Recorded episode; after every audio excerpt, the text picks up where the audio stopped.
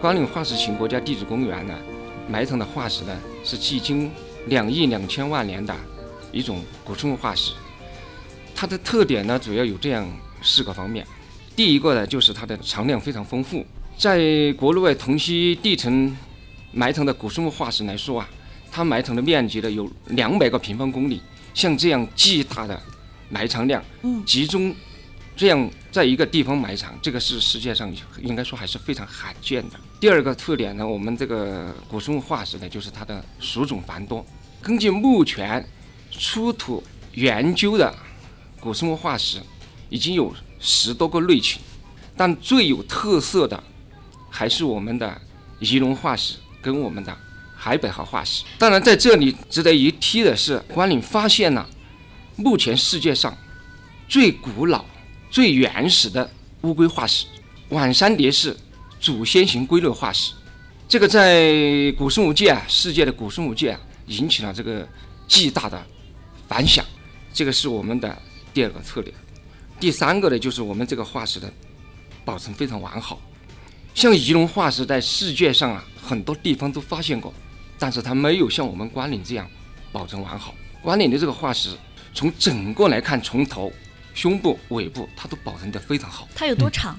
最大的有那个二十多米。到博物馆去的话，可以近距离的看它。第四个特点呢，就是形态非常精美，特别是我们的仪龙化石跟我们的海北号化石，看起来真是千姿百态。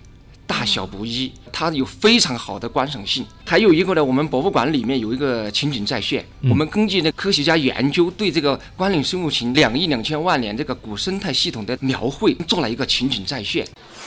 花江大峡谷风景名胜区，它的资源比较丰富，它是集山水民族文化于一体，自然景观与人文景观有机的结合。我们走进花江大峡谷，看山的海洋，水的故乡，桥梁的博物馆。花江大峡谷这个地方，它是喀斯的地形地貌。那走进花江大峡谷，上了观景台，看到的是茫茫苍苍的海洋，重峦叠嶂。然后对面啊，它的山腰，山腰是淳朴的布依族的村寨。布依族就是我们关岭县四级的少数民族。布依族的六月六，就是我们汉族的各大年。非常的隆重，非常的精彩，呃，所以我说我们布依族啊，对这个六月六，哎，这个节啊，呃，他是非常的关注的。那么水的故乡呢，花江大峡谷，它是在北盘江峡谷的中段，以前叫张柯江，花江这段叫张柯江，它是珠江流域的。上游。就在启程的时刻，让我唱首歌。不知以后你能否再见到我？等到相遇的时刻，我们再唱这首歌。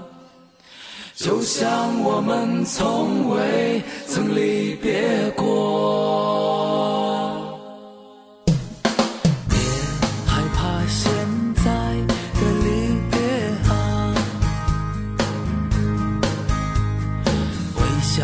挥挥手